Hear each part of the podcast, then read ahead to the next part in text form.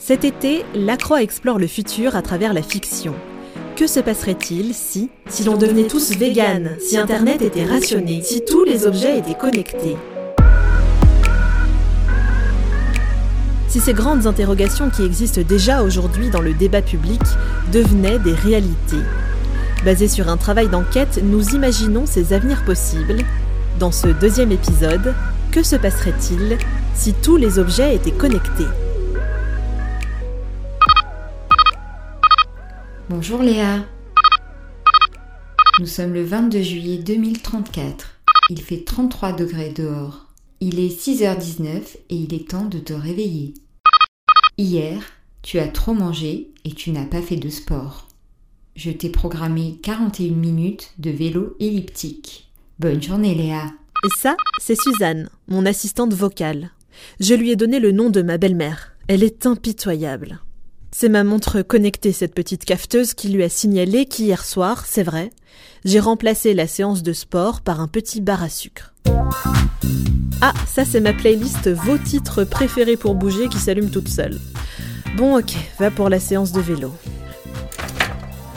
Allez Depuis que j'ai reçu à Noël la quatrième version ultra perfectionnée de Suzanne, c'est vrai que j'ai perdu 7 kilos. Suzanne envoie chaque jour mes variables de santé à mon docteur et il est très content de moi. Mon taux d'espérance de vie à 100 ans a grimpé à 74%. Si je suis les conseils de Suzanne, et c'est pas seulement pour faire plaisir à mon médecin, en fait, mon tarif d'adhésion à la protection sociale dépend aussi de mon taux d'acceptation de ses recommandations. Allez, c'est bon pour le vélo. Il faut que je vous raconte. Le sport, la santé, ce ne sont pas les seules choses qui ont changé depuis ce qu'on appelle la révolution de l'Internet des objets. Depuis 2023, les pays occidentaux sont équipés de la technologie 5G et on a passé le cap des 500 objets connectés en moyenne par foyer. Chez moi, par exemple, il n'y a pas que Suzanne, mon assistante vocale. Il y a aussi Kailou, mon chien virtuel. Honorine, mon robot nettoyeur et Marmito, le frigo cuisinier. C'est lui qui commande et me prépare des produits bio parfaitement adaptés à mon métabolisme. En ville aussi, rien n'est comme avant. Des capteurs ont été placés dans les éclairages, les poubelles, le bitume. Les smart cities s'autorégulent et polluent beaucoup moins. Il faut dire aussi qu'on ne se déplace plus beaucoup. Grâce aux objets connectés, le télétravail est devenu la norme. Moi, par exemple, je travaille deux heures par jour je supervise l'extraction de minerais rares au Congo et je peux communiquer avec les robots ouvriers à distance grâce au dernier modèle de Neuralink. Neuralink, ça vous dit quelque chose C'est Elon Musk qui a mis au point cette innovation juste avant 2020. Elle permet de relier nos cerveaux à des machines pour leur donner des ordres. Mais parfois je me demande si tout cela ne va pas trop loin. Avec tous ces robots, on a de moins en moins besoin de rencontrer d'autres êtres humains.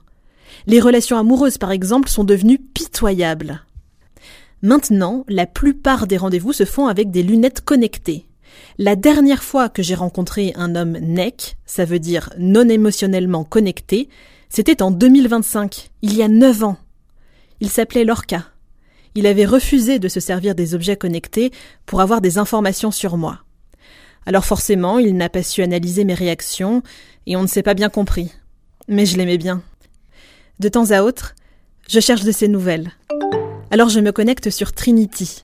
C'est un réseau social libre, totalement confidentiel, où surfent tous les dissidents anti-monde connectés.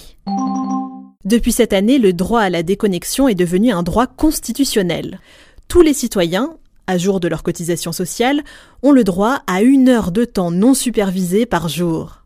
Une heure par jour où je peux débrancher Suzanne. Êtes-vous sûr de vouloir me déconnecter? Je me rallumerai à 21h47. Ce nouveau droit a été accordé suite aux événements de 2028. Le gouvernement avait voulu faire comme en Chine, contrôler et noter les citoyens grâce à la technologie. Des émeutes très violentes ont éclaté, et elles ont abouti au jeudi noir le jeudi 12 juillet 2029. Utilisateur non reconnu. Erreur système. Des frigos, des télés, des brosses à dents ont été piratés. Tous les objets ont envoyé des milliards de messages contradictoires aux autres machines connectées. Données non compatibles. Erreur système. Et toute l'économie a été bloquée. Plus grave encore, 1200 voitures autonomes ont été déviées de leur trajectoire et envoyées dans le décor. Suite à cet attentat, des milliers de militants anti-société connectée ont été arrêtés. Alors que faire? Suzanne, qui est au courant de mes questionnements, m'a suggéré une brochure sur mes lunettes connectées. Il y est question d'un camp d'été low-tech. Pendant 15 jours, dans un village du Finistère, on apprend ensemble à fabriquer des objets utiles et durables, avec des technologies toutes simples que chacun peut s'approprier. Des fours solaires, des livres en papier, des pompes à eau. Je crois que je vais m'inscrire. Et qui sait Peut-être que j'y reverrai leur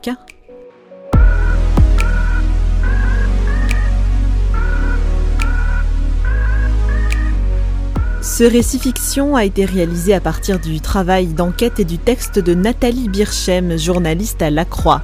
Mise en audio, Elisa Brinet. Si vous voulez en savoir plus sur le sujet des objets connectés, rendez-vous sur lacroix.com pour retrouver des interviews d'experts. Futurologie est une série du journal La Croix à découvrir en 5 épisodes.